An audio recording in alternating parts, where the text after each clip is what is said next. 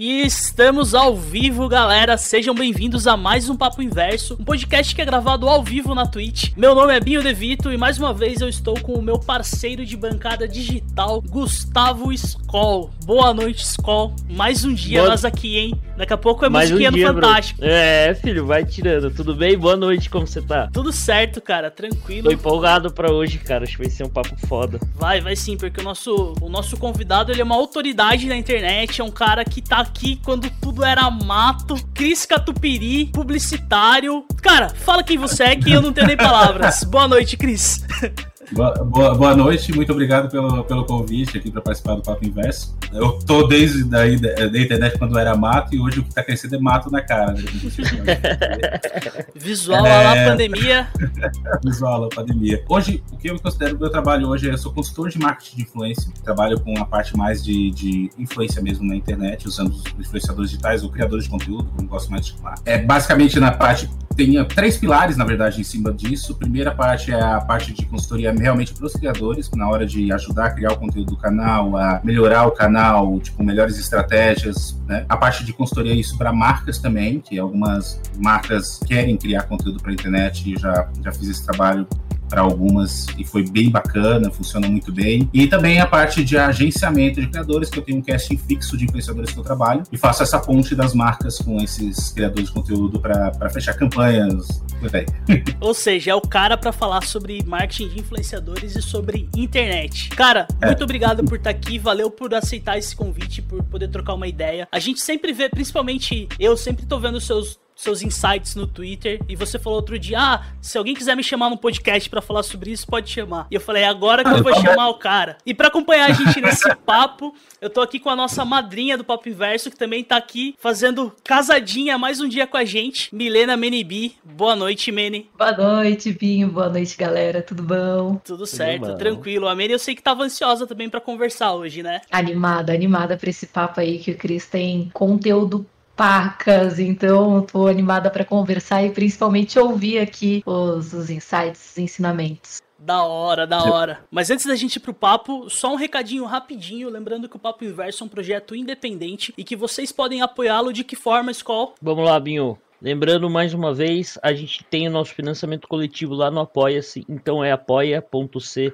barra Papo Inverso. A gente também aceita ajuda pelo picpay.me barra Papo Inverso. Para quem estiver ouvindo é, pode ser pelo Spotify ou todas as plataformas de podcast. Demorou? Compartilha com um amigo e Vamos pra pauta, Binho. Isso aí. E sempre lembrando que o maior apoio de vocês é assistir a live, ouvir o podcast e compartilhar para um amigo. Beleza? E bora pro que importa. Cris, você, cara, Eu. é publicitário, um cara referência aí para falar de marketing de influenciadores. Mas, como a gente estava falando até no offline, você tem uma trajetória que vem muito antes disso, muito antes do termo youtuber existir. E eu mesmo, Sim. eu te conheci na época que eu era blogueiro, eu não era nem jornalista, tampouco publicitário, lá em 2012, no saudoso YouPix. E naquela época você já trabalhava com influenciadores, cara. Então, já, já. conta pra gente um pouco da sua história, como que você veio parar nesse mundo maluco que é a internet. Começando já, acho que já de uma parte, tem as histórias mais do passado, mas eu acho que eu vou começar de, de uma parte que é mais interessante. Que eu, eu já tra eu trabalho com marketing desde 2001 já, né? Comecei numa empresa de marketing trabalhando com essa parte de, de publicidade em revistas de TV por assinatura e também fazendo projetos de patrocínio de evento, né, para seminários, para tipo, mas é tudo evento corporativo, com é, evento pra,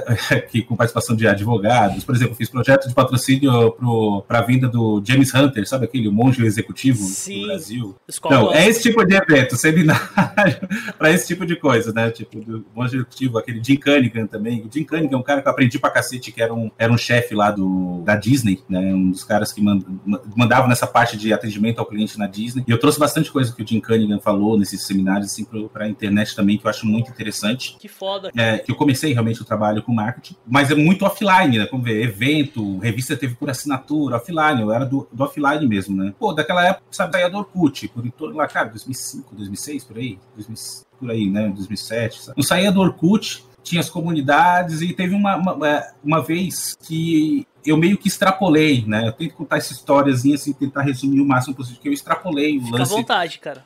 Eu vendi, eu vendi a publicidade para a revista TV por assinatura, por exemplo, na, da, lá de Blumenau, né? Na, na, região de Blumenau, Santa Catarina. Teve um caso de uma concessionária de carros que tinha que colocar, ia fazer uma promoção no mês de agosto, se não me engano, promoção no mês de agosto, que ia fazer uma promoção especial para vender o carro, ia com desconto, ia colocar página na revista, ó, vai lá que vai ter desconto e vai ter um grande dia lá de grandes promoções e tal. E eles iam colocar. Só que a, a, a revista tem um tempo para fechar, né? Então tem que mandar. Até, só que os caras atrasaram, eles, eles atrasaram demais. Daí eu falei, cara, tipo, a gente vai ter que colocar um calhau, você não tem tempo mais de colocar o seu anúncio na revista. Daí o cara, desesperado, mano, eu preciso colocar, porque vai ser uma divulgação minha e é uma promoção especial que eu faço uma vez por ano. Eu tenho que colocar essa, essa publicidade aí. Só para o pessoal e... entender o que é um calhau, Cris. Ah, calhau. Calhau é quando, é quando não tem, por exemplo, a a revista tem um certo número de páginas, só que essas páginas são divididas por quatro, né? Que é uma folha, né? Uma folha grampeada. São quatro páginas, né? Lado vés, frente e vés. E é. às vezes não tem uma publicidade para ser colocado, ou então não tem um conteúdo para colocar numa, numa página, isso se coloca um calhau, que é uma publicidade que o cliente que anunciou no mês passado ganha de graça, basicamente. Uma gaveta, né? né? É, é, a gente teria que colocar um calhau. Daí, é, eu dei a ideia pro cara da concessionária para falar assim, cara, você conhece o Orkut? Conhece a comunidade Eu Amo Blumenau? Eu Amo Blumenau só tem Blumenauense, cara. Por que você não faz a publicidade lá? A gente fala com um administrador, o trabalho do administrador seria colocar a publicidade do, dessa promoção e ficar dando up, né? Que você sabe que no, no coisa, tipo, a, o tópico da, da comunidade iam descendo, né? Sim. Os administradores tinham que dar up, up, up para sempre aparecer ali. Tá, ele topou, ele topou, ele adorou a ideia, por quê? Porque, cara, você não consegue interagir com anúncio de revista. Ali na, na comunidade do Orkut, o próprio dono da concessionária conseguia falar com as pessoas que tinham dúvidas. Que da hora. Então, para ele foi uma coisa muito diferente. Daí eu li, cara, mano, isso é muito diferente. Cara, se dá para vender coisa no Orkut, show! Eu já gostava de acessar blogs pra caramba, daí eu fiz, porra, mano, vou me especializar nesse negócio aqui. E você já conhecia quem fazia isso no Orkut ou foi uma ideia sua? Falou, porra, tá aí, vou juntar. Cara, eu nunca conheci ninguém, não. Foi uma, foi uma ideia meio boba, mas funcionou. Tipo, cara, por que, que não faz isso? Pode ser uma ideia tal. Daí a gente colocou um calhau na revista e não perdemos o investimento do cara, né? Isso é muito bom, porque se ele, se ele não fosse da revista, ele não ia pagar também, né? Então, Sim. é, desse é complicado. E, ok, funcionou, deu muito certo. E eu já eu gostava bastante dos blogs na época. Pô, naquela época é, eu gostava do Jacaré Banguela, que eu assistia, que eu via todo dia. Tem vários outros blogs da época, o Asnos do Nhoque até, tipo, tem. Eu gostava de acessar os blogs. E eu falei, cara, tipo, internet é bom, internet dá bom. Vou, vou começar a pensar nisso eu comecei, beleza, primeiro eu fiz Twitter, né, porque eu vi que os blogueiros tudo estavam no Twitter, né, é, tipo, já tinha perfil no Twitter, mas não usava muito. Na verdade, eu até tinha um blog, que era o Bully Voador na época, que era um blog focado em divulgação científica, ceticismo, essas coisas todas. E daí eu, eu comecei a ativar o meu perfil pessoal, que era o arroba. Usava o Google Reader, né, para ver os blogs e tudo, aquela coisa toda. E eu comecei a fazer, fazer o seguinte, tá, Beleza, eu pegava o que eu gostava dos posts dos blogs, eu pegava, colocava o link do blog, dava via não sei algum, algum blog e tal e marcava o blogueiro, e marcava o blogueiro. E acabou que a galera começou a ver que eu estava postando uns, uns, umas coisas muito legais né, no, no, Twitter e começou a me seguir. Daí começou a seguir. E eu lembro que quando, quando eu estava com, só com 600 seguidores no Twitter na época, mesmo quando eu postava um link de um blog, que até era grande, levava muita gente para os blogs. Levava muita gente acesso, mesmo sendo pouco. Daí os, os blogueiros começaram a notar isso e começaram a me seguir também. Daí, Daí foi assim que eu consegui o contato dos blogueiros. Comecei a conversar com os blogueiros também. Antes disso, eu não tinha contato com ninguém. Eu nunca uhum. tinha. Tipo, eu só admirava, só gostava de, de, de, de ver. Super e orgânico, a... né? É, é, super, foi super orgânico dessa maneira. O pessoal começou a gostar de mim. Alguns falavam assim, porra, legal quando o Catu é, solta o tweet dele com, com o link, que veio uma galera em peso aqui pro, pro, pro site. Meio que um ocioso, né?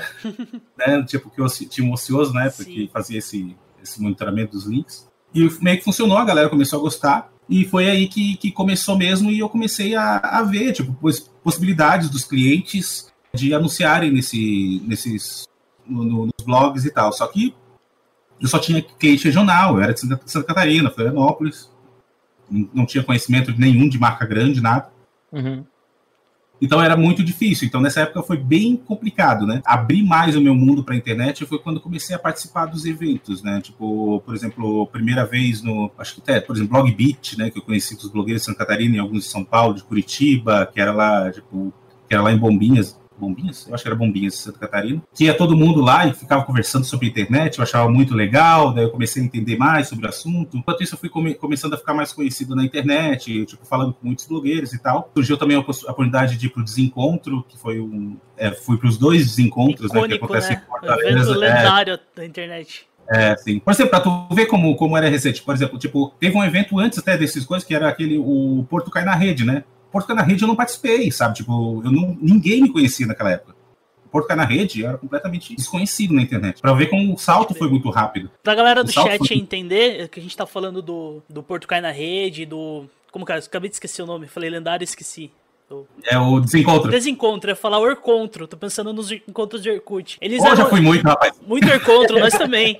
Eram eventos que a galera fazia justamente para se reunir pessoal que era blogueiro, o pessoal que acompanhava, muita gente de flogão, famoso lendário Nossa, flogão, cara. e enrolava uhum. esses eventos, e eu acho que esses foram os primeiros a ter marca envolvida, né, Cato? Sim, sim, sim. Por exemplo, Desencontro foi, eu acho que até, ter, não sei se quais marcas, mas tinha um envolvimento até do governo, né, do, do Ceará e tal, porque para turismo e tal, né, pô, imagina, tá levando um monte de blogueiro, um monte de gente influente do Brasil inteiro para lá, e com certeza o governo tinha que ajudar um evento desses, né. Cara, foi sensacional. Que eu gosto de falar isso, parece parece zoeira, que entra muito o papel do Felipe Neto nessa minha carreira. As pessoas falam, pá, beleza, mas como, como tu conheceu o Felipe Neto, aquela coisa toda? Cara, o Felipe Neto foi um cara que me deu um empurrão fudido na carreira. Foi o cara, tipo, eu já conversava com ele, que ele tinha um, um blog uh, antes, que era o controle remoto, né?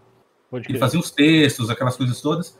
E ele foi convidado. Eu tinha, cara, recém começado a fazer o canal no YouTube, a gente conversava no MSN, ele mostrava para mim o cenário, né? O cenário do que ele usava não faz sentido. Uhum. Eu vi em primeira ele mão cheio de porra. coisa, né, aleatória. A coisa aleatória, é. é. é. E daí, tipo, ia rolar esse desencontro, pá, eu via todo mundo falando, ah, estamos indo para Fortaleza, eu ficando lá, né? Porra, tristão, porque eu não tinha sido convidado. Daí o, o Felipe Neto, nesses dias, conversando na MSN, ele fala assim, pô, Catu, então a gente se vê em Fortaleza, então eu tô me preparando para ir para lá. Daí eu, daí eu falei, pô, Felipe, eu não fui convidado convidado pro desencontro, não, cara. Não, a gente não vai se ver lá, não. Daí ele, daí eu falei, pá, peraí. Daí ele falou, daí deu um tempo, ele tava falando com o Emerson Anômia, né, que é o, o Emerson Damasceno, que é o organizador do evento. Menos de 15 minutos depois, os, o Emerson entrou em contato comigo para pedir meus dados para emitir a passagem. Puta, Caralho, que da hora. Então, que da hora. Né, então, então, esse foi um grande empurrão. Foi quando fui para o desencontro, conheci todo mundo, conheci realmente, fui, é, vi como é que como funcionava esse relacionamento entre, entre a galera e tal. Você fez um network então, monstro ali. Né? É, o network monstro, é, foi, foi. Tipo, porque, cara, para mim, muito, muito, muito do trabalho de marketing influência está no network.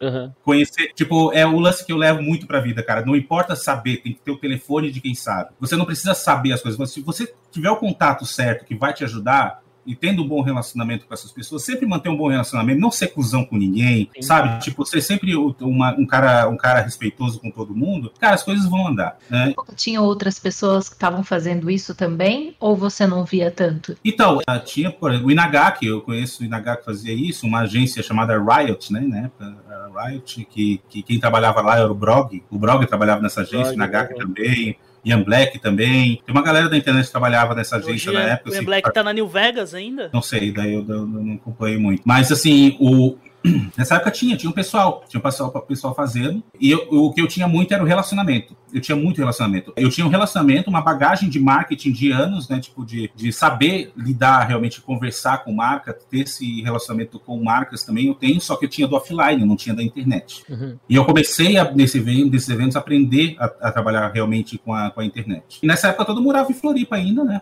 morando em Floripa ainda. Daí surgiu o, o convite do, do Eden, por saber, né? O Eden Weideman, não sei se vocês conhecem. O Eden e a Brisa, que é arroba Entojo no Twitter, um beijo Brisa. Fizeram um, bem bolado lá, que eu não sou eu não sou formado em publicidade, tá? Eu não tenho formação nenhuma, eu realmente parei no segundo grau, tipo, eu não tenho faculdade, não tenho nada. Mas eu tinha, todo mundo conhecia que eu tinha esse, sabia que eu tinha esse relacionamento bom com a galera toda da internet, desde, desde o começo do YouTube mesmo, até o pessoal como novo no YouTube, é tanto blog e cara o resto todo, né? E daí fizeram uma gambiarra lá e fizeram, cara, vamos trazer para São Paulo. E eles conseguiram para mim um emprego na FB, para trabalhar com essa parte de influenciadores na FBs. E daí foi aí onde tudo começou. Daí eu estava realmente inserido no mercado de, de, publicidade mesmo, trabalhando numa das maiores agências do Brasil, especialmente relacionado a isso, ao relacionamento com influenciadores, a fechar campanhas com influenciadores, dar ideias de como funciona e tudo, né? Porque eu já tinha uma bagagem legal, porque ao conversar com os influenciadores você sabe o que quais são as necessidades deles e o que eles pensam. Né? Foi aí que começou, daí eu fiquei, basicamente daí comecei aqui o trabalho com a, com a FBIS, fiquei um ano e pouco, um ano na na, FBIS, praticamente. Teve muito, ganhei muita experiência na FBIS. Depois da FBIS fui para o grupo MGT, que era meio que era parte que da, FBIS que cuidava de conteúdo, na época eu fui transferido e tal. Depois de um tempo, depois de um tempo, vi, cara, tipo, eu tava trabalhando com as marcas da, da agência, né, da, da FBIS, marcas da, da, da, da MGT, MTCom, MTCom é o nome da empresa, desculpa. E eu pensei, cara, eu tenho uma experiência muito boa nesse negócio, eu não tô vendo quase ninguém fazendo isso na internet, tipo, vejo pouquíssimas pessoas fazendo isso, e eu falei, cara, por que que eu tô trabalhando só com os clientes dessas agências, dessa agência, se eu posso trabalhar com cliente de todas as agências? Uhum. Foi, fui bem assim, tipo, daí eu, daí foi, tipo, cara, tive conversas com o Inagaki, por exemplo, o Inagaki é um cara que, porra, me ajudou pra cacete também. Eu tive, teve essas pessoas que sempre me ajudaram, né, no caminho, né, tipo, você precisa dessas pessoas para crescer sempre. E daí com o Inagaki, ele me ajudou demais nisso, conseguia job para mim pra caramba, a gente começou a fazer muito job junto. Daí eu comecei a ficar conhecido pelas outras agências, porque um indicava pro outro, ah, preciso de alguém para trabalhar com influenciadores. O pessoal, ah, fala com o Catupiry, fala com o Catupiry. Daí pronto, começou. E o que aquilo que eu queria, que era não trabalhar com uma agência só, mas trabalhar para todas, começou a funcionar realmente. Uhum. E esse lance de você prestar serviços para agências, no começo teve alguém que achou ruim? Pô, ah, parece que o cara tá querendo essa visão que você não estava roubando o cliente deles, mas você estava auxiliando a agência num mundo novo, é. que talvez eles não tivessem esse know-how. Foi, foi de boa ou teve gente que olhou meio que com o pé atrás, assim? Não, não, não, não foi de boa, porque, cara, é, foi, foi nessa época que teve uma galera que realmente empreendeu. Na boa, eu não fui, não, não fui empreendedor, não fui empreendedor do negócio. Uhum. Teve um pessoal aí que empreendeu, como exemplo, o Rica, que fez a IQ, o Rica e o Fábio Tube fizeram a Iquiririm, né? Iquiririm, né? Agora é só IQ. O Murilo Oliveira, que fundou a iFruit era outra agência, né? Dessa época, que surgiu dessa época, por exemplo, o Murilo Oliveira, ele, ele frequentava a minha casa com meus com os amigos, tá? Tomando cerveja todo final de semana, cara, tipo, lá, né? E, tá, e, e depois disso ele montou a iFruit também, tipo, ele, é, cara, ele, aprendeu bastante disso, ele já vinha desse mercado também, não tô dizendo que aprendeu lá, né? Mas, tipo, já vinha desse mercado foi muito bacana. Eu vi que o Murilo, porra, é um empreendedor, tá ligado? Foi lá e fez a iFruit. Tanto que ele me convidou para fazer parte da iFruit quando foi fundada e eu não aceitei. Eu não, não, não, não eu acho que tava, tava bom para mim do jeito que tava, sabe? Uhum. Então, eu não quis entrar, eu não quis entrar. Mas, cara, é, isso daí, o mercado foi aí. Foi aí que o mercado começou a crescer. Só que, cara, ninguém era profissional nessa época ainda, né? As empresas que é para o IQ, como como iFruit, como eu, Itagá, que essa galera que trabalhava com isso nessa época, é meio que começou a moldar esse mercado, né? Que tipo, que foi sempre o lance, cara, tipo, a gente tem que ver que os influenciadores têm que se verem como empresas também. O criador tem que se ver como uma empresa criadora de conteúdo, né? Então, pode crer foi, foi essa visão que lá de, do, do, lá de baixo, cara, claro, tipo, nessa época tinha o UPix também, né? Tipo, o UPix era um evento, tinha, cara, isso daí não, não vou tirar também o mérito da UPix, mas o UPix é pioneira também no Sim. negócio. Isso tudo contribuiu para a profissionalização do mercado, né? Mas o Cris, nessa época... UPix tá rolando até hoje, né? Hoje rolou, né? O primeiro dia Hoje, hoje rolou, inclusive, tava, tava até assistindo hoje à tarde. Falando, inclusive, dessa época que você falou da profissionalização, do, do próprio influenciador se enxergar como uma empresa. Você citou o Felipe Neto. O Felipe Neto, hoje em dia, o nome dele é uma empresa com peso absurdo, assim. Mas nessa época não era assim. E inclusive a remuneração das empresas era muito abaixo quando se fala de anúncio em internet, né? Como que foi esse ah, processo de virar a chave, cara? Você acha que isso aí foi muito com o YouTube também ou aconteceu com os blogs? Das empresas entenderem que o marketing na internet era importante e que de repente você ter uma ação com o influenciador pode ser mais viável pro, pro seu público, pra sua marca, do que se você anunciar numa Rede Globo, por é. exemplo, numa rádio. Será que então, teve um momento específico, né, que, que isso, que as grandes empresas começaram a perceber que, que esse era um caminho viável? Eu percebi, eu percebi que foi muito gradual. Uhum. Eu não vi, eu tipo achei um, ah, um momento que teve um boom. Uhum. Né? Eu não vi esse não vi esse boom, eu vi, vi acontecendo. Tipo, eu vi só crescendo. Putz, sobre a pergunta anterior que eu até tinha esquecido, sobre, sobre o, o, o lance da, da profissionalização, né? É, esse, esse momento, assim, como que foi essa virada? Assim? Tipo, primeiro foi, foi essa conversa com os influenciadores em si, percebendo que precisavam se profissionalizar, né? Ninguém tinha, por exemplo, empresa, ninguém emitia nota fiscal, era, era uma. Daí começou a vir, as empresas realmente estavam forçando isso, né, no, no, nos criadores de conteúdo, para eles pensarem é, mais esse tipo de coisa. E essas empresas tinham funcionários, né? E essas empresas precisariam se manter e, tipo, o valor que o influenciador cobra, vendo como uma produção de conteúdo e não só uma mídia, né? A, os influenciadores começaram a entender, cara, eu não sou só mídia, eu sou criador de conteúdo, eu sou produtor, eu sou roteirista, eu sou artista, eu sou o roteirista, eu sou o editor, eu sou o produtor, eu sou. E eu tenho meu público e sou a mídia também. Então tem que estar tá tudo junto, né? Tem que estar tá tudo junto, além disso, ainda pagar, pagar o, o, o, valor bom para a agência que está representando esses caras. Então, o valor, ele cresceu de uma maneira, teve que crescer, né? O valor teve que crescer. Hoje, hoje em dia existem plataformas, que eu posso até falar, mano, plataformas que me dão no saco, que não colocam isso em questão e oferecem migalhas para influenciador, isso meio que só, tipo, meio que ferra tudo aquilo que a gente tentou construir todos esses anos, entendeu? Influenciadores muito novos, como tá surgindo influenciador o tempo todo, essa gente nova que vai surgindo não entende, não passou todo esse processo que os mais antigos passaram, né? Eles não entendem que existe esse tipo de coisa e acaba aceitando as migalhas que essas plataformas oferecem. E ao aceitar essas migalhas, todo mundo sai perdendo. Tá? É, tem, tem umas culpas até de empresas novas e influenciadores novos aí nesse negócio, e a gente está tendo que o tempo todo, cara, seguir o baile, fazer ele funcionar, tipo, tipo, fazer a máquina andar. Mas o que eu acho, tipo, o, o valor né, do influenciador, o preço cobrado, que vale, por exemplo, por exemplo, quando uma marca vai falar com, com, com o público, um influenciador, você não está falando com o influenciador, você está falando com o público dele, né? Você está usando o influenciador como intermediário com o público dele. E, e, esse público do influenciador é um cara que confia nele, velho. Confia, né? É uma coisa que a gente, por exemplo, é uma, uma brincadeira até que se vê. Por exemplo, tipo, você vê, você tá andando na rua e vê, tu tá andando, tá, tu vê do outro lado da rua o Tony Ramos passando. Você vai levar, pô, cara, olha lá o Tony Ramos, cara, caralho, legal, o Tony Ramos andando por aqui. Tudo bem, segue a vida, sabe? Agora, se você vê, por exemplo, tá andando na rua, daí a molecada vê o Christian Figueiredo andando do outro lado da rua. Os caras atravessam a rua para abraçar o cara, sabe? Essa é a diferença. A, a diferença do, do, influenciador com, com a sua audiência é essa. É, é, é uma, é, não é uma coisa de uma celebridade num pedestal e você é um mero mortal. Não. É uma celebridade, é uma, uma interação de amigo com amigo, sabe? Tipo, você é uma relação, né? É uma relação mesmo próxima. Você parece que e você essa... conhece o cara, né? Sei lá, tipo, o Tony Ramos eu vejo o cara é. da novela, o Christian Figueiredo, sei lá, o Cauê Moura, que é um cara que eu gosto de acompanhar. Eu sei dos gostos dele, eu sei o que, que o cara tá jogando, o que ele tá comendo, né? Tem essa, essa de broderagem. É, e até recentemente, hoje tem até agências especializadas em tirar os, os caras da, da televisão do pedestal e transformar esses caras em influenciadores digitais. É. Tipo, tirar os caras do pedestal para humanizar, né? Humanizar a pessoa, né? Humanizar, tirar o pedestal e deixar humano, né? Porra, mano, e é a tendência em, em tudo, né? De comunicação de marcas, eles viram como como essa, essa coisa humanizada funciona em todos ah. os âmbitos, né, pra gente. Isso. Então, então, isso é muito valioso. Isso é muito valioso, tipo, da, essa, essa, como é que é, cumplicidade, né, do, do influenciador com a sua audiência. E quando uma marca, tipo, compra essa ideia, compra esse, putz, mano, eu quero fazer parte dessa é muito legal. É por isso que eu até acredito hoje, por exemplo, hoje existem, claro, várias campanhas pontuais, que você tem uma campanha só, é aquela vez falou da marca, beleza, tchau.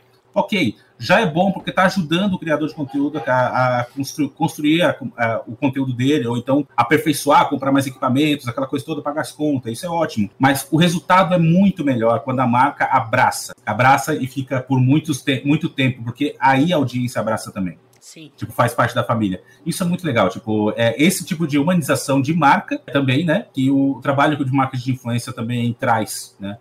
Traz pro, pro, pro, pro mercado como um todo. Acho coisa que é, que é legal de se pensar. Por, tipo, esse mercado começou a abrir outros. Tipo, praticamente o que, que quem era visto pelas agências e marcas eram apenas os grandes, né? Os gigantes e tal. Hoje temos os micro influenciadores, agora os nano influenciadores. Ou seja, qualquer pessoa com alguns seguidores pode ser uma influenciadora dentro do seu ciclo. Eu então, ia perguntar justamente ser... isso, cara. Hoje em dia a gente tem, tipo, os caras gigantes, os caras da, da velha guarda, até pessoas que acabam estourando, que a gente vê aquela, rápido, é. aquela coisa de recebe uma grana boa, acaba virando meio rockstar. Mas tem os caras, cara, principalmente uma galera antiga, que não é mega famoso, mas tem o nicho dele, tem os seus, sei lá, 15 mil, 50 mil, 100 mil seguidores e o cara consegue viver de internet e, e, e tá legal, sabe? Como que você uhum. enxerga isso, Cris? Ainda dá para alguém que tá começando hoje, por exemplo, nós do Papo Inverso, sei lá, ter essa uhum. missão de viver de internet no, no ok, sabe, nem tão estourado e nem no zero a zero, assim diria? Ou isso vem muito de quem tá muito tempo e já tem essa base estabelecida? Porque hoje em dia é mais difícil, não é? Uma, uma coisa assim, tipo, vamos colocar, tipo, eu até vou ter, sou obrigado a me contradizer um pouquinho do que eu disse anteriormente, tá? Vou contradizer um pouquinho sobre o lance das plataformas, tipo, plataformas IT. Para os pequenos, por exemplo, microinfluenciadores e nano-influenciadores, as plataformas, ok, estão super boas, tá? Tipo, sobre isso, oferece, é um valor ainda baixo, eu ainda acho baixo o que eles oferecem, mas mesmo assim, ajuda porque realmente dá uma renda para esses influenciadores menores que ainda nunca foram ouvidos falar, nenhuma marca ouviu falar ainda, não cresceram o suficiente para ser percebidos pelo mercado, né? Então, nessas plataformas, nesse caso, ajudo. Meu problema com as plataformas é quando vão trabalhar com os grandes, tá? com os caras que já estão há mais tempo no mercado, só para voltar um pouquinho aí o negócio. E a, outra, a outra pergunta, minha memória tá se, ótima. Se assim, é tipo... possível quem está começando ter essa estabilidade que o pessoal da antiga tem, mesmo não tendo tantos seguidores, ou se tá mais difícil mesmo por ter mais gente, pro mercado tá mais polarizado. Igual você falou, hoje em dia tem influenciador surgindo todo momento, né? Ah, sim, sim, tem. Mas eu acho que o lance é estratégia para crescimento, né? Tipo, não, não é estratégia para crescimento, é estratégia para se tornar relevante, né? Você não precisa ter muitos, muitos seguidores, mas se você tiver um nicho muito bom e ser especialista, ser relevante naquilo, você consegue. Você, por exemplo, tem várias maneiras hoje de, por exemplo, se você é muito bom dentro de, cara, de uma área de educação, assim, e tal, e é, e é professor, é formado e sabe tudo, que é transmitir esse conhecimento para as outras pessoas. Você começa um canal no YouTube, ah, beleza, ok, conseguiu lá com seus 500 inscritos, mil inscritos e tal. Cara, tipo, começa a criar produtos digitais que você consiga ensinar. Por exemplo, você não precisa, tipo, é, fazer aulão no YouTube para explicar tudo que você sabe. Você também não vai conseguir explicar tudo que você sabe em vídeos, porque, porque tipo, no YouTube você tem que ser muito até didático, você tem que até meio que captar ainda a atenção das pessoas para até conseguir mostrar o que realmente você sabe, né? Uhum. Mas você consegue vender cursos, cara. Você consegue vender curso, você consegue vender e-book, você consegue fazer workshop presencial, essas coisas todas, sabe? Tipo, isso tudo não precisa de uma grande audiência. Basta você ser um cara relevante e ter um, ser muito bom no que você faz. Da hora. É, você ter estudo no que você faz, porque as outras pessoas vão querer aprender também. Não estou dizendo, ah, vai usar o influenciador como conhecimento geral para se tornar expert no negócio. Não, mas para gerar interesse. Cara, porque, cara, tipo, eu sempre ouvi falar de bioquímica, mas eu não eu nunca ouvi nada sobre bioquímica. Você vai entrar, numa, você vai acabar entrando, fazendo o vestibular, sei lá, entrando numa faculdade, chegando lá em bioquímica, você não. Cara, sabe, não é isso que eu queria. Uhum. Vai, tipo, às vezes o influenciador ajuda muito nisso, cara. Tu conhece um influenciador que fala sobre bioquímica, gosta desse negócio, faz o cursinho do cara, compra o curso e, cara, mano, eu acho que é isso mesmo que eu quero na minha vida. Eu vou atrás de uma faculdade, eu vou atrás de me especializar. Você não vai uhum. se especializar com, com um influenciador, mas você vai usar ele como uma, uma forma de conseguir de, de, achar o que você quer fazer na vida mesmo. Na verdade, é, é, é encaixar essa, essa alternativa, então, né? Até seguindo esse raciocínio, eu vejo que o YouTube hoje em dia, ele é um espaço muito mais profissionalizado do que era antes, né? A gente vê que ah, até, você falou, tem agências que estão especializadas em transformar globais e, e caras que eram de, de outras mídias em mais palpáveis por meio das redes sociais. Eu vejo, sei lá, a Maísa estreia o canal dela no YouTube, já começa com puta de uma produção, já com investimento, com duas, três câmeras. Tem vários. e tem gente que, que, já começa meio assim, né? Tipo, o cara já começa arrebentando. E eu acho que é mais é. difícil, né?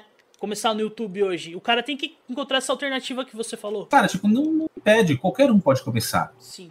O lance é ter paciência, cara. Paciência, estratégia, saber exatamente que tipo de conteúdo. Por exemplo, tem gente que quer começar, por exemplo, a fazer vídeo na internet, já começar fazendo React. Já que começar fazendo desafio, começar fazendo, ah, tipo, a minha rotina de manhã. Cara, ninguém quer saber, ninguém sabe quem você é, cara. sabe, tipo, sabe, tipo, caguei, sabe? Então, por, tenta imitar muitos outros, né? Vê uhum. o que gosta e acaba imitando, quer fazer igual e não, não tem nenhuma criatividade aí não tem uma especialidade, né? Não sabe, cara, eu quero focar nesse tipo de conteúdo. Meu conteúdo vai ser focado nisso. Tipo, sei lá, vai ser sobre. Cara, vou, até, vou dar um tipo. Não, meu, meu conteúdo, meu, vi, meu canal no YouTube vai ser unboxing de brinquedo. Pronto, vou fazer só unboxing de brinquedo. E vou crescer dessa maneira. Ok. Mas você não está inventando cada vídeo diferente uma coisa. Não. Você vai, vai ver, tipo, você vai pesquisar sobre o mercado, o que está sendo vendido, o que está mais, os mais vendidos do mercado, você vai ir atrás desse negócio, se você tinha dinheiro para investir, obviamente, né? Mas eu estou dando um exemplo de abrir brinquedo, assim, tipo, só, só um exemplo. Mas, cara, você vai atrás do, do que está sendo feito dentro desse mercado você vai falar sobre viagens, você, cara, você não precisa falar de. Você não. Você quer fazer, falar sobre viagens, mas, cara, você não precisa viajar para fazer um, um, YouTube sobre viagens. Cara, tem, tem, por exemplo, tem formatos que funcionam muito bem. Basta você saber o que conhecer, tipo, estudar turismo, estudar sobre, sobre os lugares, fazer esse, esse, esse papel, como é que é esse deverzinho de casa, de estudar, né? Estudar muito sobre aquilo que você quer falar do seu canal no YouTube. E você pode ter muito bem um canal no YouTube de, de turismo falando, pô, fazer lista. Pô, as 10, as 10 cidades da Europa mais baratas para se visitar. Caralho, puta conteúdo bacana que você pode fazer sem sair de casa, cara. Uhum. Basta pesquisar, realmente pesquisar né, a fundo, para você não ser um replicador de conteúdo, mas não ser uma fonte de conteúdo, né? Jogar no Wikipedia fonte... e jogar não, é, é, coisa, né? É, não é, não é, não é isso, não é isso que eu tô dizendo. Não é ir na Wikipedia pegar as listas prontinhas e fazer o teu vídeo. Não. Estudar realmente o assunto, estudar moeda, estudar trabalho, estudar como é que é a qualidade de vida desse país e tal. Para você realmente, como estava falando, você não ser um replicador de conteúdo, senão Sim. você vai ser um replicador, você tem que ser uma, uma fonte de pesquisa, né? Eu acho você... que dá até para traçar um pouco, desculpa, Cris, cortar, mas dá até para traçar um pouco com o conteúdo que o Castanhari produziu no Nostalgia, né? Porque Isso. ele não cria nada novo, ele pega todo o conteúdo que já existe, só que o cara vai a fundo, né? Ele Faz estuda. Um roteiro, ah, é, não, pesquisadores, né? sempre, tem um, sempre tem um pesquisador em cada área do que ele vai falar ali que Sim. vai, tipo, trazer essas informações, né? Né? E não é, vai ser o pesquisador, o cara que dedica a vida a isso. Né? Então é, é, esse negócio, tipo, o estudo que eu digo é isso, tipo, é o negócio para você não estudar para ser replicador de conteúdo, você tem que estudar para ser fonte de pesquisa. Tipo, você ser fonte do estudo. Você, você vai. É, é esse tipo de, de, estudo que eu estou dizendo, esse tipo de aprofundamento no conteúdo que você tem que trazer. E não importa qual nicho, você tem que, tipo, você tem que fazer isso, sabe? Então, esse que é o. É o na verdade, esse é, o, é até o, o, conselho que eu dou para quem vai começar no YouTube. Cara, você já tem que começar com esse tipo de planejamento. Por exemplo, o planejamento de um canal, começar a fazer um canal no YouTube, não Cara, ele começa muito antes de gravar o primeiro vídeo. Muito antes. Muito antes de gravar o primeiro vídeo. Ele começa no estudo, ele começa no planejamento de conteúdo, ele começa nas pautas, da pesquisa que você vai fazer para conteúdo, para que tipo de conteúdo você vai soltar anualmente, que formato você vai transmitir, que formato você vai fazer. Por exemplo, eu dei exemplo da lista, né? 10 lugares lá, lista. Tipo, tem outros formatos que funcionam muito bem, versus, uma cidade contra outra, sabe? Tipo, vale mais a pena, França, mas vale mais a pena ir para Paris ou ir para outro lugar? Uhum. É verso, são canais diversos, faz um comparativo entre duas cidades. O, antes e depois, tipo, ah, Chernobyl lá, né? Tipo, Chernobyl, como era a cidade lá de Chernobyl antes, como é agora, antes e depois. São formatos que são, tipo, até padrões que você consegue se aprofundar e fazer um conteúdo muito bacana de viagem. Sim. Né? Sempre Só dá pra pôr a sua assinatura no formato, né? Isso, isso. O que vai definir realmente o, o seu crescimento, a audiência que você vai ter, tipo, vai ser o seu carisma, sua maneira de falar com, com o público, modo de tratar com o público. E claro, esse vai, vai gerar gerar, o que, que vai valer aí desse negócio, o aprofundamento que você tem naquele assunto. Tudo, tudo isso que é, é, muito importante. Tudo estudar pra caramba é importante. Você trazer para as pessoas coisas que elas não sabiam, cara. Sim, total. Né? Elas não conseguem achar na Wikipedia. no Wikipedia, eles não conseguem. Cheio é. de agregar valor, né? De alguma forma. É, exatamente, é essa palavra. Eu tava com aquela na cabeça. Muito obrigado, Manny. É, é agregar valor. Que valor você está entregando para sua audiência? Uhum. Tipo, é esse valor. Tipo, você está pagando a sua audiência com alguma coisa. A audiência está te pagando, te assistindo, você está pagando a audiência com uma coisa relevante para ela que uma você troca. entende. É, é isso. É isso para quem está começando, para mim, isso é o essencial. Sim. Tá? Eu vou aproveitar então para fazer uma pergunta aqui mais da, da área da Twitch. Eu sei que você está ainda entrando é. aqui, mas quando eu ouço tudo isso sobre o YouTube, na minha cabeça me vem o que, que, o que eu faço na Twitch e o que eu vejo a galera fazendo. O que a gente vende está uhum. muito mais próximo de comunidade, de uhum. construção de comunidade e de acolhimento do uhum. que de conhecimentos específicos. Então a uhum. galera do canal sempre fica, ah, por que, que você não faz no YouTube? Queriam consumir outro conteúdo, às vezes quando eu não tô online e tal, mas eu fico, só que eu não sou autoridade em nada para fazer um, um, conteúdo de alguma coisa desse tipo. Como, como você vê essa mudança agora de, de carreira? De carreira não, né? De, de ramo seu aí entrando um pouco mais para esse lado. E E como será que o, os live streamers vão conseguir monetizar esse tipo de conteúdo que tem muito mais a ver com criação de comunidade do que com um conteúdo específico sendo vendido? Ah, tá. Tipo, é, tem, tem, tem essas coisas que eu falei, tipo, realmente da Twitch, live stream, realmente não entendo muito. Mas é tipo, pra Twitch, sim, eu vejo bastante o lance do, dos games. Os games em si já é uma especialização. Tipo, não importa se você joga bem ou não. Tipo, às vezes você pode jogar muito mal e ser extremamente engraçado. Engraçado. É, que você falou e é tão óbvio, mas quando você tá tão dentro daquele negócio e só cercado disso, você não vê diferencial ali do, do todo, hum. né? Mas o todo é o diferencial no fim das contas, né? O todo que tem a é, ver com games. É, por exemplo, tipo, se você já tem uma, uma comunidade muito legal na Twitch e tu quiser, pô, beleza, vamos tentar levar, fazer um cross-media, levar essa, essa comunidade pro YouTube também, cara, você dá para fazer, dá para fazer até, tipo, de uma maneira mais em real life mesmo, né, sabe? Tipo, porque as pessoas já te conhecem. Você não é aquela uhum. pessoa que eu falei lá no começo, cara, tipo, ninguém sabe quem você é ainda. Você já tem uma comunidade, já tem. Você, você cresceu ela, cresceu ela de uma maneira, fazendo, jogando do, de um jeito especial teu, que as pessoas se gostaram do seu carisma, aquela coisa, e começaram a te acompanhar por causa disso. Você Sim. tem alguma coisa de valor que você entrega para essas pessoas. Talvez as pessoas queiram saber mais da sua vida e não sabem. Você pode usar uhum. o YouTube para isso também.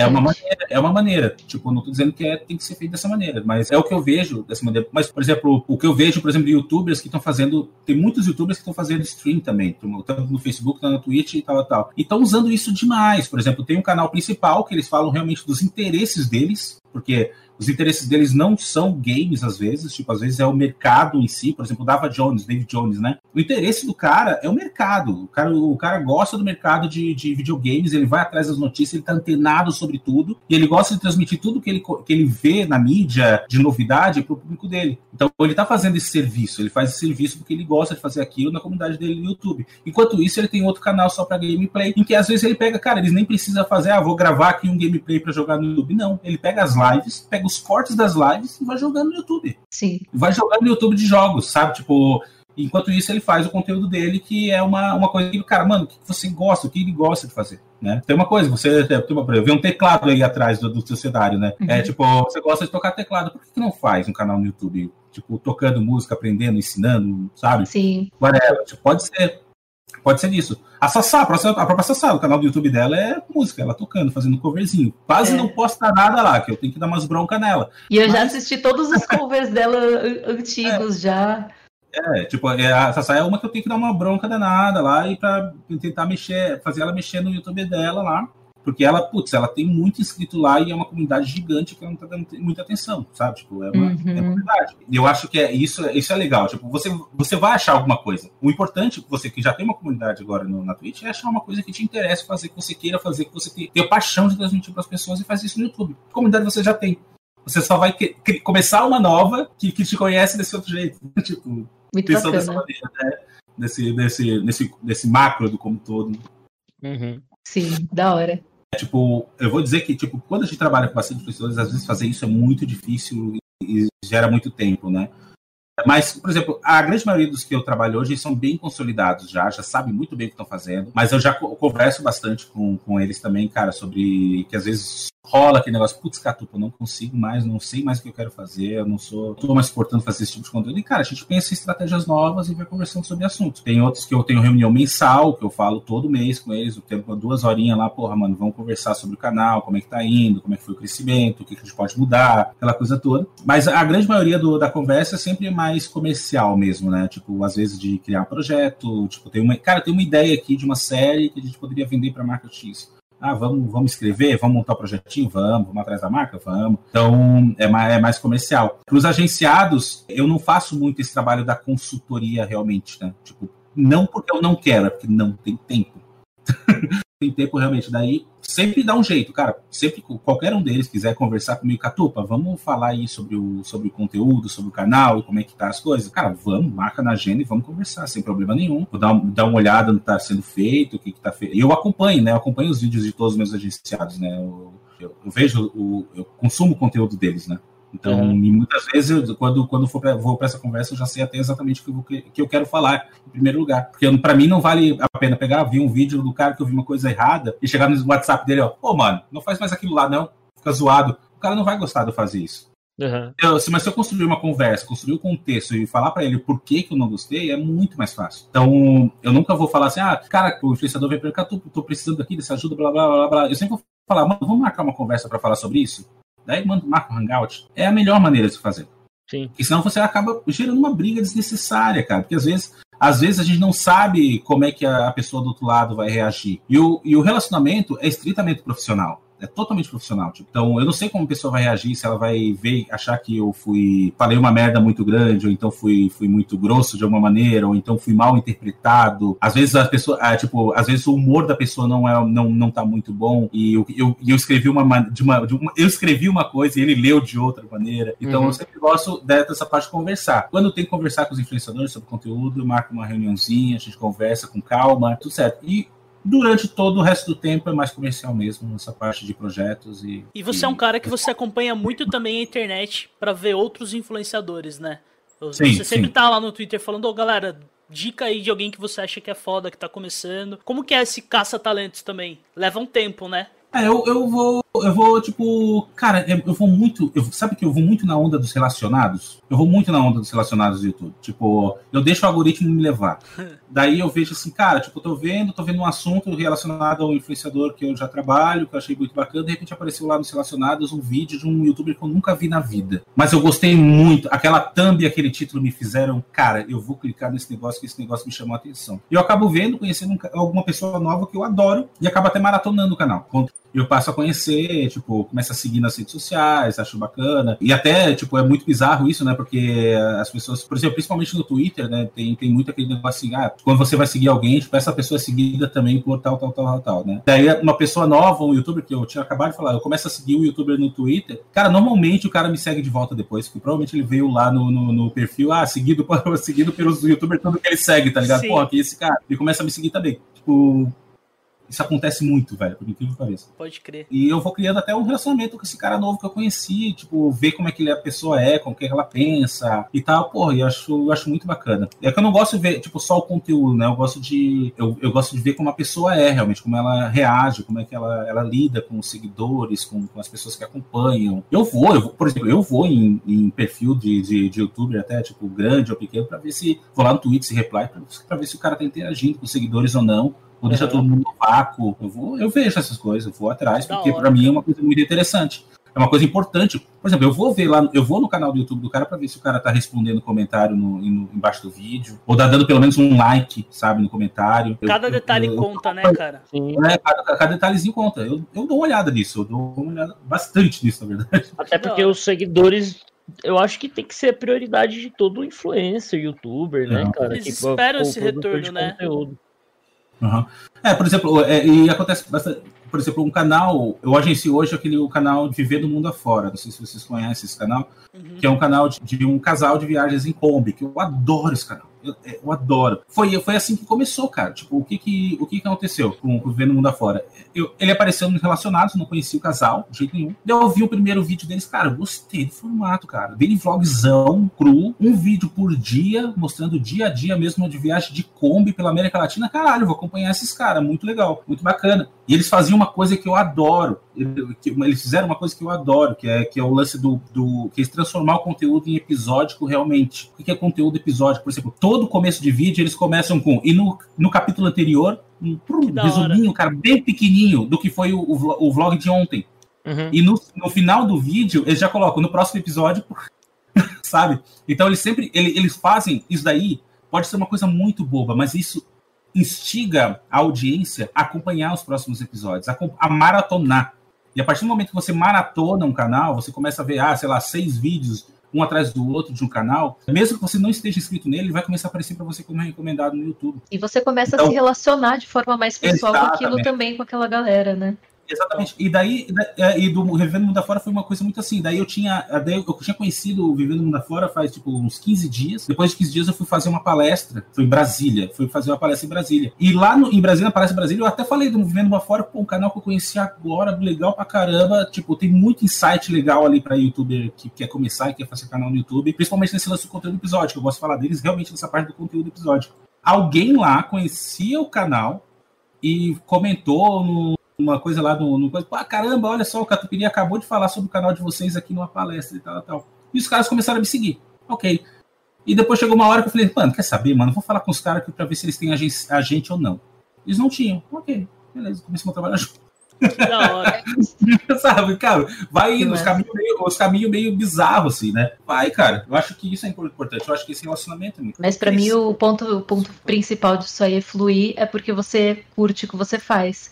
Tipo, ah, você ah, gosta de, no seu tempo livre, estar tá, tá inserido naquele meio e consumindo aquilo. Né? Uhum. Não, na verdade, eu tô o dia inteiro, eu tô o dia inteiro, eu tô trabalhando e vendo vídeo no YouTube. O vídeo o dia inteiro. o dia inteiro.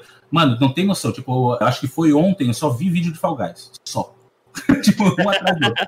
Já conheci, por exemplo, eu não conhecia, eu não conhecia aquele gamer, o Patriota. Não conhecia o cara. O Patriota. Porque, né? ó, é, o Patriota, é um cara que só jogava. É, como é que é? O, Fortnite, né? É. Daí, daí eu vi lá o vídeo Patriota, o cara, porra, mano, o cara ganha todos os Fall Guys, ele não, não perde uma partida, o cara ganha tudo, o cara é muito bom naquilo. Cara, eu não conhecia esse cara, velho. Não conhecia esse cara, e, eu, e ele tem um, um jeito muito legal de, de fazer o conteúdo. Uhum. Eu vi vários vídeos. Através dele eu conheci o. o depois eu, o vídeo veio do um tal de Cap. Cap, tem, eu acho que é Caputino, né? Caputino. Esse eu, eu vi pouco ainda, mas é. E vai indo. Vai em relação, eu vou levando um, que vai levando para outro, que vai levando para outro, quando vou levando para outro, quando vou ver. Enquanto eu tô trabalhando na frente do computador, eu tô vendo uma cacetada de vídeo, conhecendo gente nova, acompanhando o que meus influenciadores estão fazendo nas redes sociais, tipo, vídeo novo que saiu, coisas que eu tenho que falar para eles depois. Isso tudo tá, tá sendo feito. Sendo feito. O dia cara, fazer, uma última pergunta aí, deixar os, os meninos perguntarem, coitados. Você entra muito na Deep Web do YouTube, você chega muito quando você vai indo nos recomendados aí, tipo, tá mil visualizações, aí de repente você caiu num vídeo ali com 100 visualizações, você vai muito pra esse submundo. Acontece, acontece às vezes, e acontece até, tipo, de algumas coisas bem ruins, né? bem ruim, assim, tipo, que, que, que não é legal e tal. Mas acontece muito, por exemplo, de aparecer no meu recomendado vídeo que foi postado quatro anos atrás. Só nessa loucura, assim, tipo, vídeo. Por exemplo, apareceu até o, o, um vídeo que apareceu para mim como recomendado para assistir. Uma coisa, eu nunca tinha ouvido falar de um tal de VR chat, né? Eu até postei um trechinho do vídeo no Twitter, porque eu achei, morri de rir de um vídeo do Guaxinim, a sala mais adulta do, do, do VR chat. Cara, que coisa sensacional aquilo, cara. Eu nunca tinha ouvido Exato. falar disso. É, daí eu comecei a ver, daí eu, daí eu comecei a ver esses vídeos, eu vi um, os dois, três em seguida, assim, cara, mijei de rir, eu não conhecia. Eu gosto de mim, mas não conhecia esse conteúdo dele. Isso daí, e olha, esse vídeo do Sala Adulta é de dois, três anos atrás. Veio como recomendado lá, ah, vou ver esse negócio aqui. Daí começou a aparecer para mim um monte de canal de react de gente reagindo ao vídeo da sala mais adulta do VChat. é no Inception do YouTube, né? O react do react do react. É, e daí vai levando, vai levando para esse submundo aí. Mas, é. cara, eu vou indo, eu vou clicando, a, a thumb vai me interessando, o assunto vai me interessando, as coisas, eu tô indo, tô indo até onde me levar. Eu tô o dia todo trabalhando e vendo o vídeo do YouTube. Exatamente isso que eu faço. O dia inteiro. O dia inteiro. Ô, Cris, falando de. A, a Mene citou aí Deep Web, cara. O que, que você acha dessa galera que faz tudo por um like? A gente sabe que assim. tem uma galera meio bagaceira da internet que faz desafio absurdo, que faz uns vídeos meio gore. E que, uhum. por incrível que pareça, tem um pessoal que anuncia com esse povo, né, cara? Tem, tem maluco para tudo. Como que você encara esse nicho de YouTube que é mais apelação? Tipo, ah, tem que. Faz uma thumb chamativa que não tem nada a ver, que é um bait, é um clickbait. Ah, não, a clickbait é punido pela própria plataforma, né? Não, não é uma coisa que, porque não, não gera retenção de vídeo, então não tem problema. O, problema é realmente a apelação mesmo, né? Quando, quando o, o, o que me pega é o conteúdo, quando o conteúdo é direcionado para criança e é um, é um soft porn, sabe? Tipo, tu vê que é tipo é thumb com uma bunda, um shortinho, com um shortinho atochado no, na bunda, só para chamar clique, ou então aquele assim, não sei o que, minha namorada, né? Eu te né? Minha namorada, não sei o que, e daí, tipo, a thumb é uma coisa e os peitos dela é. bem apertado, assim, tipo, é só para chamar punheteirinho, sabe? Trolei tipo, minha é, namorada. É, é, sabe? É, trolei minha namorada, esses negócios. Cara, cara, é pra chamar punheteirinho, cara. Tipo, isso daí pra mim é apelativo demais, isso daí dá view pra caramba, dá, porque. Uhum o que mais tem na internet é punheteirinho. é, mas é verdade. Se você for, uh, se você for na analítica desse canal, com certeza, mano, 99% é moleque. Uhum. 99% é moleque, tipo, de que o YouTube não, não aceita menor de 18 anos, então aquela estatística lá de 13 a, de, de, de 13 a 18 tá errada. Essa galera toda de 18 a 24 ali é tudo moleque de 13 a 18 anos. E esse tipo de apelativo, porque, cara, é conteúdo para criança, velho. Tipo, não deveria estar tá, tá sendo feito dessa maneira, eu acho muito errado. Eu acho, cara, um lixo uh, eu sei que tem marcas que, que anunciam, mas são marcas que estão ali olhando só para o view, vai pelo view e não ou nunca parou para assistir o conteúdo. Uhum. Nunca parou para assistir. Nenhum cara representante da marca parou para assistir o conteúdo que está sendo, sendo apresentado para a audiência. E não sabe quanto isso pode queimar né? A marca. Tipo, cara, cara quem, quem trabalha, o, o, quem trabalha seriamente, trabalha sério com esse mercado, jamais vai anunciar nesses caras. Jamais vai anunciar nunca vai anunciar. Tipo, por exemplo, eu não, eu não vejo. Tipo, pode dizer né, que ele falou, né, tipo, cara, o Zóio, o Rezende, esse cara. Mano, não dá, velho. Não dá, não dá, não dá. Irmãos Bet, pelo amor de Deus. Então, sabe, é, é, é, é, realmente, é caça, é caça view, tipo, dá view pra cacete? Dá, dá muito view, dá muito view. É até meio antiético, né, É, né, mas, cara, tipo, é um público que, cara, que marca do. Caralho, mano, eu preciso anunciar num público. Que público você precisa? Punheteirinho. Uma marca vai querer isso. Sim. Uhum. Sabe? Tipo, e é exatamente esse público que essa galera atinge. Até porque geralmente é o público que dá problema depois, né? Que é os caras que é. vão se envolver com BO, que vão dar hate na internet. Umas paradas é, assim. Sim. Você falou disso aí, cara, e até no offline, antes de começar o chat, a gente tava conversando sobre isso, antes de começar a live, né? De marcas que não procuram saber do influenciador. E isso às vezes uhum. acaba gerando um resultado negativo ou igual você citou do Goulart, não sei se você podia falar dele, que, uhum. ah, tipo, ele não, não mostra o rosto e às vezes surge uma marca que quer um cara que mostre o rosto e procura o Goulart. Cara, isso aí, quão importante é isso, a, a, marca procurar saber do cara antes de anunciar? E se você já teve algum é. problema com isso, inclusive? É, sim, não, esse, esse do Goulart foi o, clássico, né? Tipo, a marca precisa criar um gameplay com o Face Facecam e, e, e eu tive que falar pra marca, marca, primeiro, Goulart não faz, não faz gameplay. Segundo, o Lash nunca mostrou o rosto.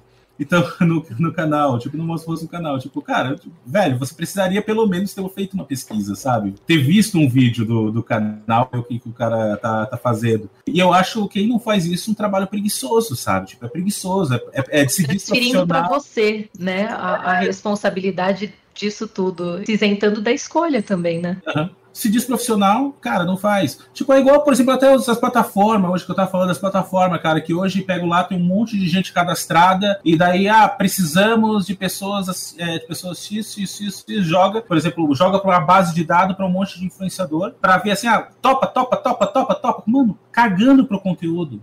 A pessoa pode ser uma puta de uma pessoa bosta, falou um monte de merda nos stories, mas, cara, tu acha que vai lá, ah, topo, ah, olha só, muitos seguidores e tal, bacana minha marca vai, vai adorar se associar. A marca vai se adorar associar esse cara que faz um conteúdo bosta, mas ele tem muito seguidor e ele topou a campanha. Não olhou o conteúdo do cara. Só tá olhando no quantidade de seguidores e quantidade de views pro feed que o cara entrega. Isso daí é uma bosta, cara. Tipo, isso daí é, é isso que eu falo que, tipo, tá muito errado nas plataformas. Tipo, tem que fazer uma seleção assertiva para o cliente se você quiser ter resultado. Daí o que, que acontece? Daí o cliente vai lá, contrata a plataforma para fazer esse tipo de trabalho. O, o resultado que o cliente te, tem é uma porcaria. E qual a, a, a, qual a visão que o cliente tem? Ah, influenciador não funciona. Influenciador não funciona no cacete, cara. Funciona pra caramba se você fizer uma campanha bem feita. Fazendo, uhum. escolhendo as pessoas certas dentro do seu nicho. Tipo, o público que você quer comunicar e a maneira que você quer comunicar, né? Então, cara, uma dessas plataformas, eu tenho um cadastro nessa plataforma porque eu quero saber realmente o que recebo. E eu tenho, pô, eu tenho 9 mil seguidores no Instagram, então eu recebo algumas coisas, tá, sabe? Tipo, aparecem para mim. E apareceu pra mim que eu tinha fit pra caramba com o negócio da Activia. Eu fui ler o coisa, cara, mano, não tem nada a ver comigo. sabe? Activia, mano, precisa ser. Ah, influenciador fitness. Olha para mim, velho. Chegou pra mim essa bosta, velho. Sabe, tipo, imagina, e tava lá o botãozinho para eu aceitar. Se eu aceitasse, eu podia fazer a propaganda da Activia, cara. Sendo, sabe, tipo, aonde isso é entregar resultado para marca? Onde é que isso fazer um trabalho de qualidade pro, pro, pro um cliente, sabe? Então, isso que me deixa muito indignado assim dentro desse mercado que existe ainda esse tipo de coisa acontecendo. É difícil tipo, reverter porque, sabe, é o trabalho mais fácil, tipo, sabe? Tipo, ah, não quer trabalho braçal, velho. É a galera que não quer fazer o trabalho braçal, não quer fazer o trabalho de pesquisa, não quer fazer, não quer conhecer. É um pessoal que não consome conteúdo, não consome conteúdo do, do YouTube, do influenciador, então não tem, tem preguiça de conhecer, né? Então, daí isso acontece. Infelizmente, infeliz, não, na verdade, infelizmente acontece, mas ainda bem que tem muita marca, tem muita agência que é bem ciente do que está fazendo e faz um trabalho sensacional. Quando essas marcas fazem essas merdas, normalmente aparece na internet o expositzinho, né? E a marca vai ver, eita, fiz merda, hein? Sim. É, e sai fora, né? Ô, Cris, a gente tá passando para a última parte do nosso programa. Ainda uhum. falta um pouquinho. Passa Agora a gente vai ler algo. Passa rápido pra caramba, a gente sempre comenta isso. Vou ler algumas perguntas do chat, aí fica à vontade, tá? Para responder. Tá O Beto Cobain 182 mandou aqui para você. Como, como que você vê os digitais influencers se posicionando politicamente? Eu acho essencial, tá? Eu acho bacana se posicionar. Hoje eu vejo como uma. Você está fazendo um favor para a sociedade em si. Se você não se posiciona, você acaba Cara, é uma posição, é uma meio uma opinião meio polêmica, claro, eu sei disso, mas assim, cara, é bom você se posicionar, tipo, se colocar para sua audiência qual a sua posição política, principalmente no momento atual do nosso país. Nosso momento atual é muito complicado. Tipo, antigamente já se posicionava bastante na política, só que não tão menos.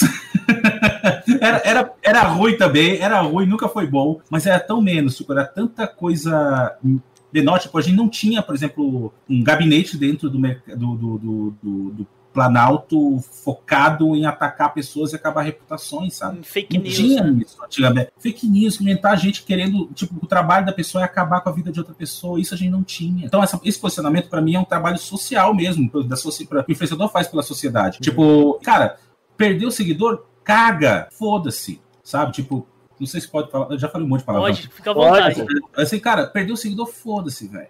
Achou ruim, que você discorda da posição política dele, que você, tipo, não gosta do, do presidente que ele é fã, e, tipo, ele parou de seguir por causa dessa sua opinião, parou de ver o seu conteúdo por causa da sua opinião, cara, não é um cara que você quer ver no seu conteúdo. Exato, não era pra ser seu seguidor, né? É, não era pra ser seu seguidor. É, cara, caga, sabe? Então, o se posicionar politicamente é mais fazer, é mais fazer esse tipo de trabalho mesmo, cara. Tipo, cara, tá errado, velho. Eu preciso falar, meus seguidores precisam saber que, que o que eu tô achando tá errado. Eu não tô vivendo no mundo da lua. Eu sei o que está acontecendo, sabe? É mostrar, cara, eu vivo no Brasil também, eu sou brasileiro e eu sei o que está acontecendo. E eu preciso falar sobre isso. E é importante você falar sobre isso. Claro, Sim. tem muita gente que vai discordar de mim. Cara, todo mundo. Tem, tem argumentos ótimos dos dois lados. Tem argumentos uhum. ótimos dos dois lados. Quem concorda e quem não concorda. O meu lado é que o influenciador tem que sim se posicionar.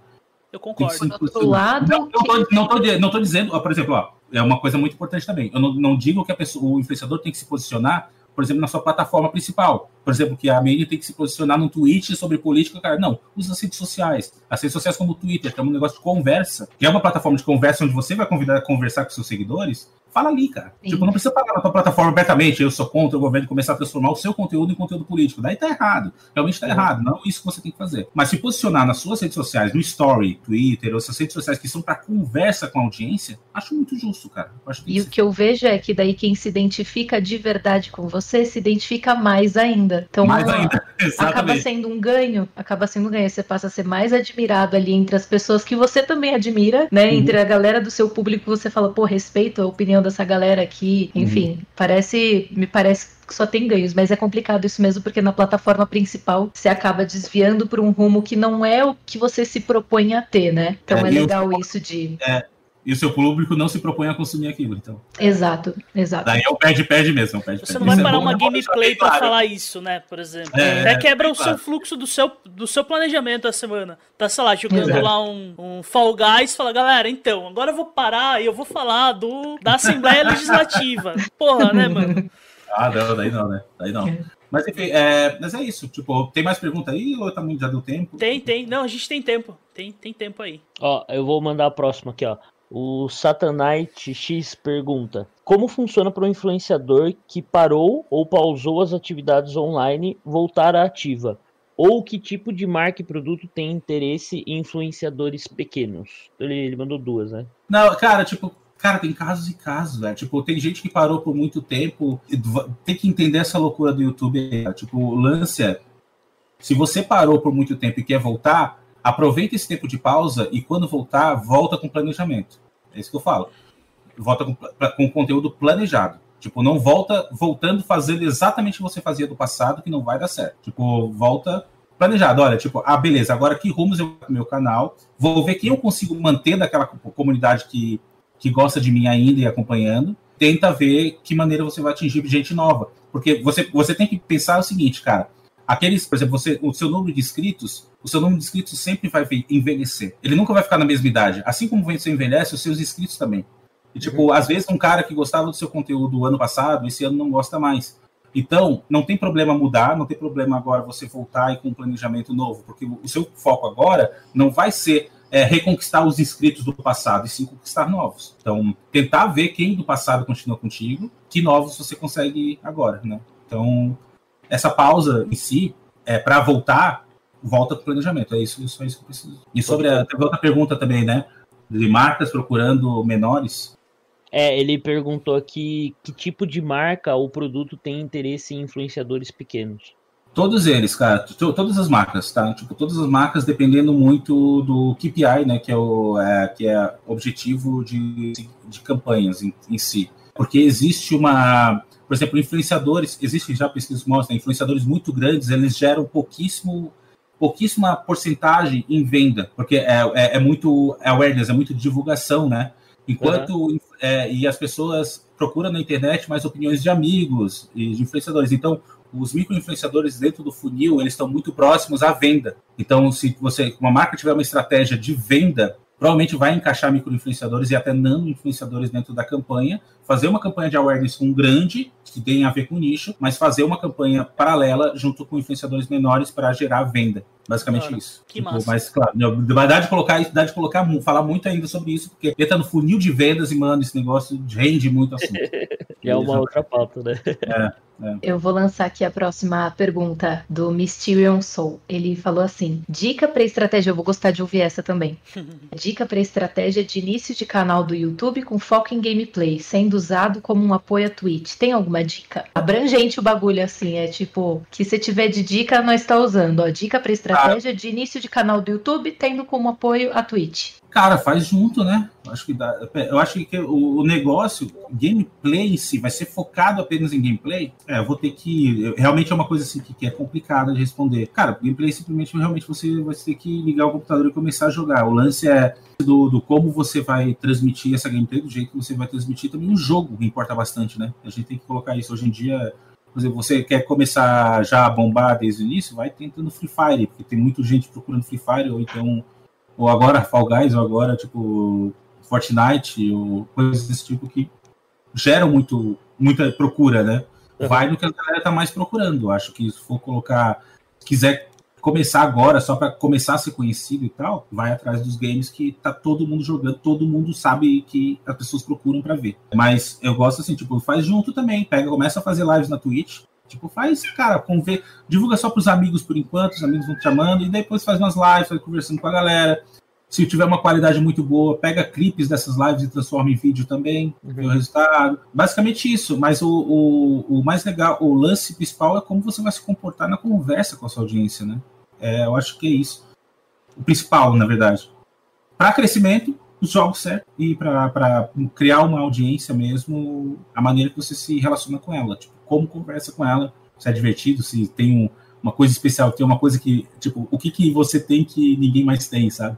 Essa originalidade que é muito importante também, né? Sim, Mas essa, ele... é o começo, basicamente é isso, né? Tem... É. A gente espera algo muito grandioso aí, nossa, faz isso, faz aquilo, mas é tipo, começa a fazer o básico do que todo mundo já sabe que tem que fazer, e aí você vai vendo no que você se, se destaca, né? É, o negócio faz o teu, cara.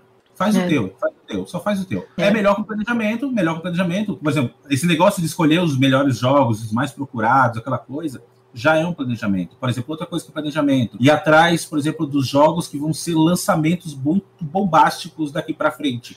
Ficar uhum. na fila ficar na fila feito louco para ser um dos primeiros a comprar o jogo e fazer o primeiro a postar gameplay sobre o negócio.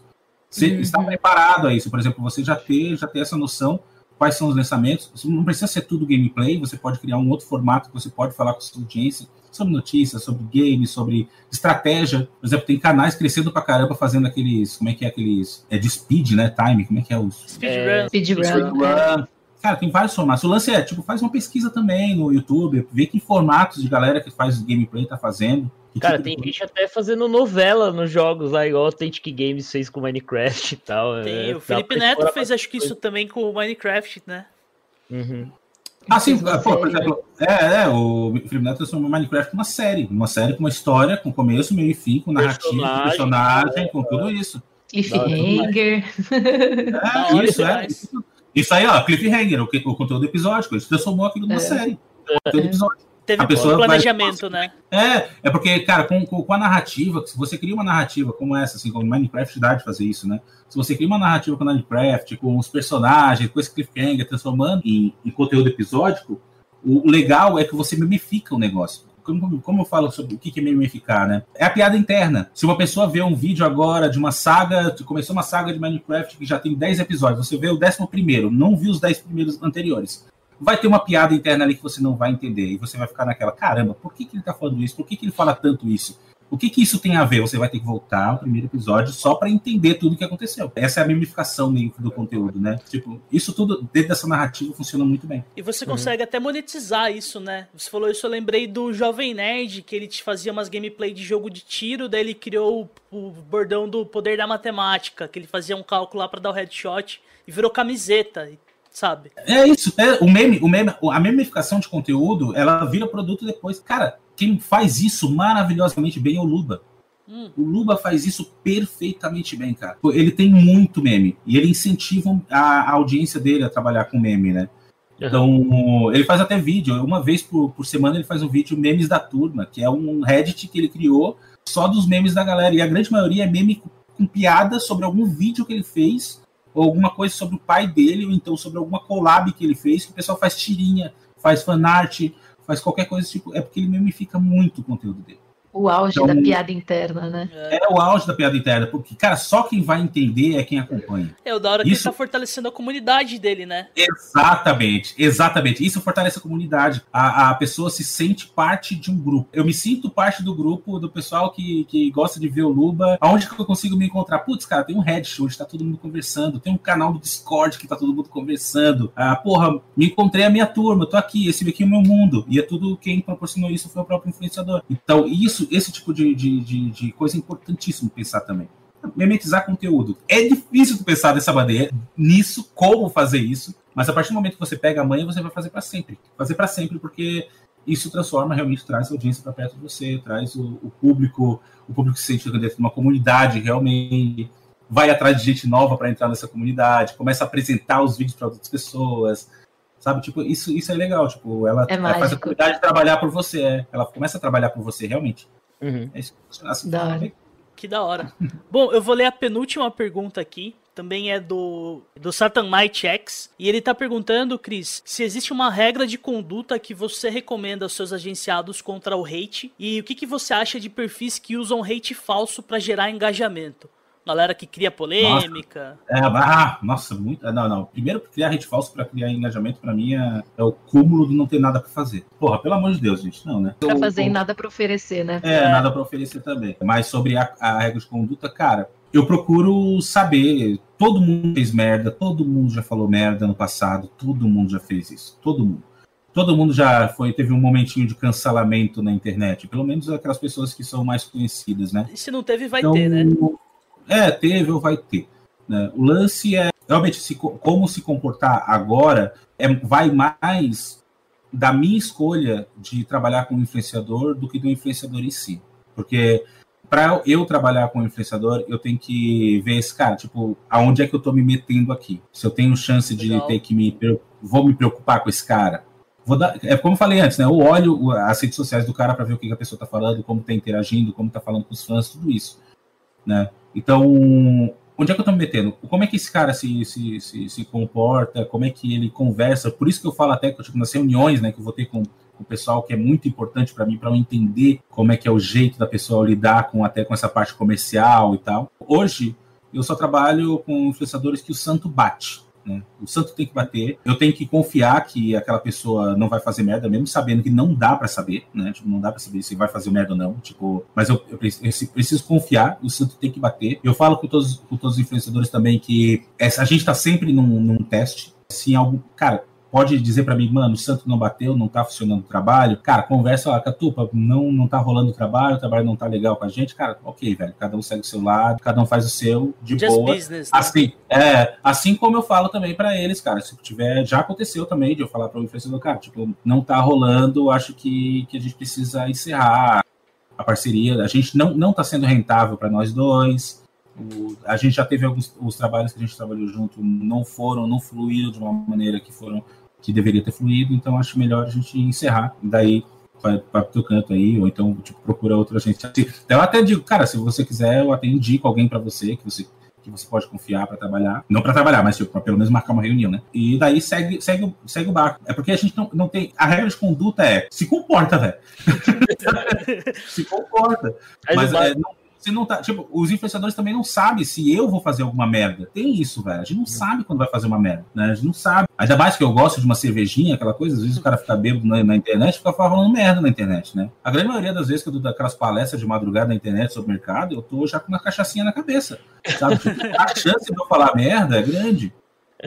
É, então, mas assim, é o lance da, da confiança. Eu sei, exemplo, eu sei muito bem no mercado que eu estou envolvido, eu sei muito bem o que pode dar merda e o que pode não dar. Eu não falo, tipo, tudo que eu penso na internet, senão ferrou. É, não posso nem falar aqui. Mas assim, cara, tipo, se comporta, tenta se comportar, porque é aquele negócio, né? Que, tipo, para você crescer na sua carreira é uma escada, para acabar com ela é uma rampa, né? É isso. Total. E sai rolando. É uma rampa. Você, cara, para acabar. Você leva 10 anos para construir uma reputação e um dia para perder ela. É foda.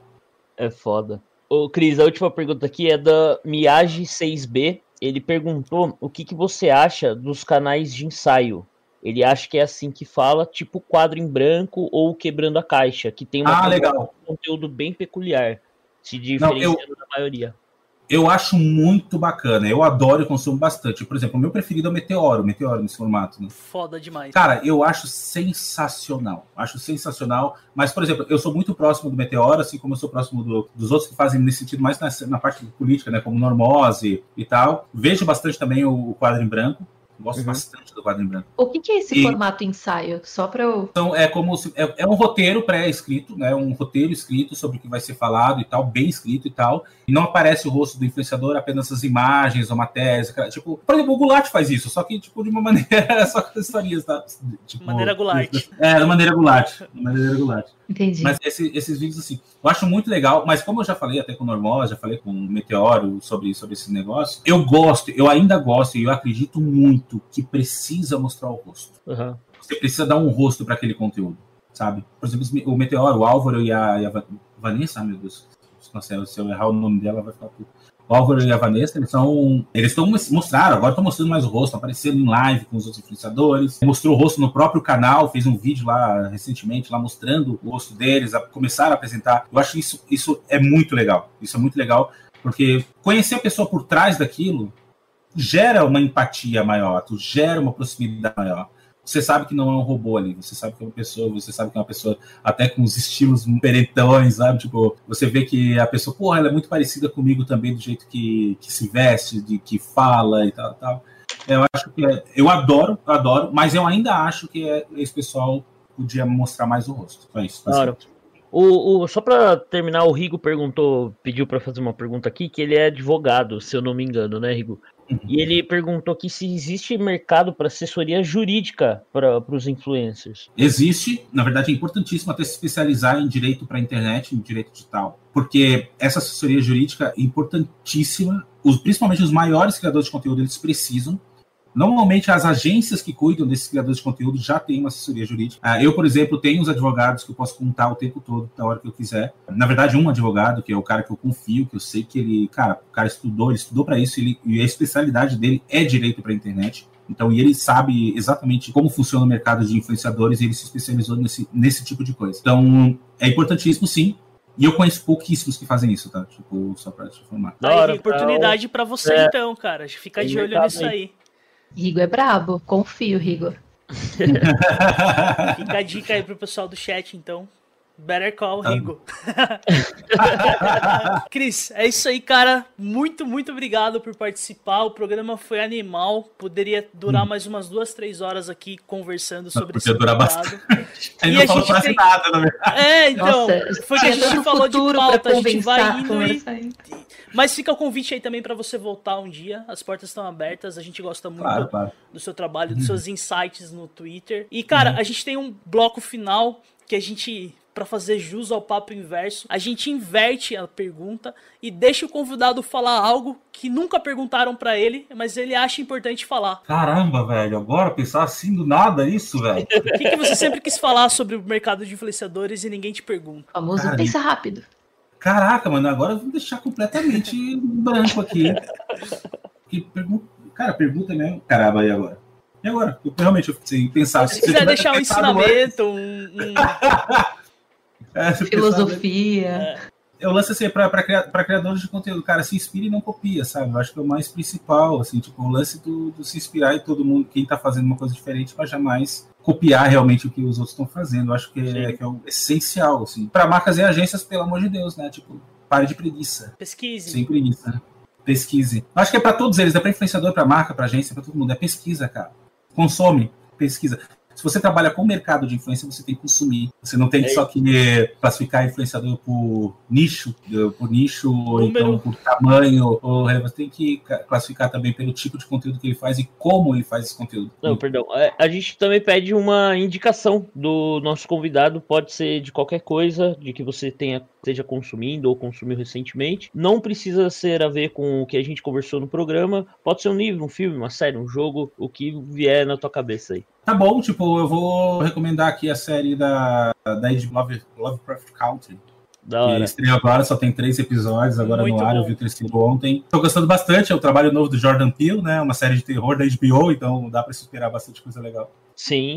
Gosto, gosto bastante. Eu também quero recomendar aqui o livro, o livro Vídeos que Vendem Mais, do meu grande amigo e companheiro de profissão, né, que faz o mesmo trabalho que eu também aqui no, no Brasil, que é o Camilo Coutinho, lançou um livro agora, é, Vídeos que Vendem Mais, é um livro muito bom, bem didático para quem quer fazer conteúdo para a internet.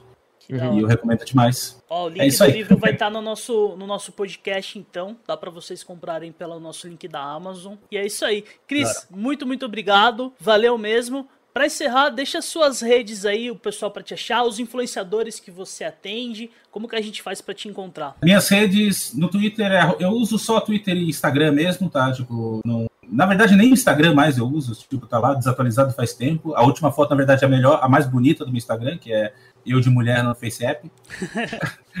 Realmente faz tempo que eu não posto nada no Instagram. Eu sou é, totalmente casa de ferreiro espeto de pau, né? Então, minha, minha presença online, principalmente no Instagram, é praticamente nula.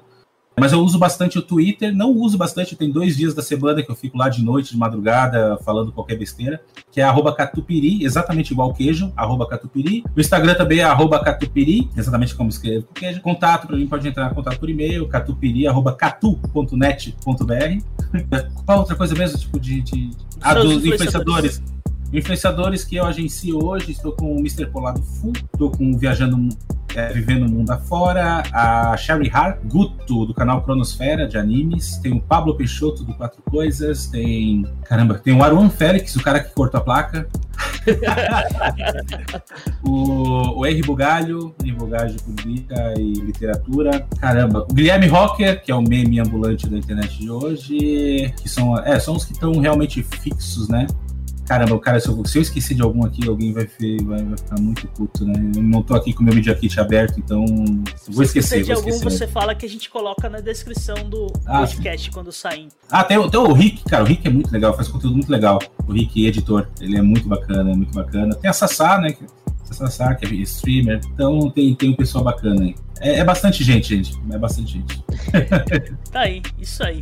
Bom, valeu. Mene, você também, muito obrigado. Deixa seus recadinhos finais aí. A Mene, vocês sabem onde encontrar. Gina, é, eu tô aqui na Twitch, sempre fazendo live. Lá no Twitter falando uns negócios. No Instagram também postando uns negocinhos ali, uns story coach de faxina, uns negócios bem legal. E, cara, galera aí que também trabalha com live, que, que for ouvir isso aqui, cuida desse podcast com carinho, porque eu anotei, fiz minhas anotações numa bula de remédio aqui. Vale a pena, viu? Vale a pena anotar os ensinamentos aí.